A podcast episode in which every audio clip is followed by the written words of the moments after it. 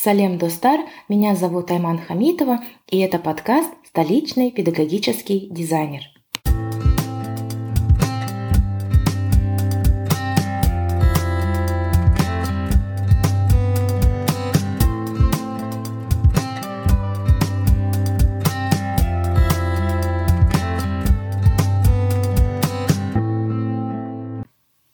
Как знания об учебных теориях помогают в работе педагогического дизайнера? Обучение человека всегда было одной из основных областей внимания исследователей и педагогов, и в этой связи возникали различные точки зрения, которые влияли на обучение, ну и в целом на учебный дизайн. Сегодня мы поговорим о влиянии на формирование педагогических теорий трех психологических течений, а именно бихевиоризм, когнитивизм и конструктивизм. Бихевиоризм от английского behavior, поведение – это психологическое течение, которое изучает поведение человека. Человек в концепции бихевиоризма понимается прежде всего как реагирующее, обучающееся существо, запрограммированное на те или иные реакции, действия, поведения. Согласно бихевиоризму считается, что обучение операционально обусловленный процесс, operant conditioning, то есть процесс, в котором индивидуум реагирует на стимул определенным поведением. Последующее закрепление данного поведения с помощью поощрений или наказаний либо будет способствовать воспроизведению и повторению этого поведения, либо приведет к отказу. То есть желаемое поведение постоянно подкрепляется есть стимулы, появляются реакции.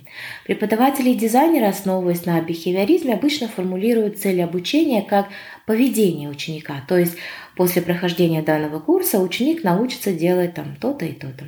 А также используют признаки, чтобы направить учеников к желаемому поведению и используют условия для подкрепления поведения. Прямой инструктаж, стимуляции, учебные станки – это одни из некоторых примеров применения бихевиоризма в преподавании. Когнитивный подход к обучению основан на когнитивной психологии, согласно которой люди не являются запрограммированными животными, которые одинаково реагируют на стимулы окружающей среды. Напротив, человек – это разумное существо, чьи действия являются следствием мысли, а еще взаимодействия с другими учащимися. Когнитивисты изображают человека как переработчика информации, подчеркивая роль деятельности учащегося и его ментальных структур в понимании и создании смысла. Модели обучения, разработанные с этой точки зрения, включают в себя инструкции, объяснения, презентации и примеры, которые позволяют учащимся активно участвовать и создавать связи с уже существующими знаниями. Advanced Organizers, передовые организаторы, иерархические соотношения, таблицы позволяют связать предыдущие знания с новой информацией. Также к когнитивистским стратегиям относятся упражнения с обратной связью, фидбэк. Например, тесты, в которых учащиеся сразу видят, правильно ли они ответили, использование обратной связи и рефлексии а, в момент э, выполнения заданий. В последние годы произошло значительное смещение акцента в обучении с учителя, с того, как передать информацию ученику, на то, как повысить эффективность обучения. Преподаватели перестают быть просто распространителями знаний, а становятся фасилитаторами в процессе преподавания обучения. Конструктивизм считает, что знания не получаются пассивно, а активно накапливаются.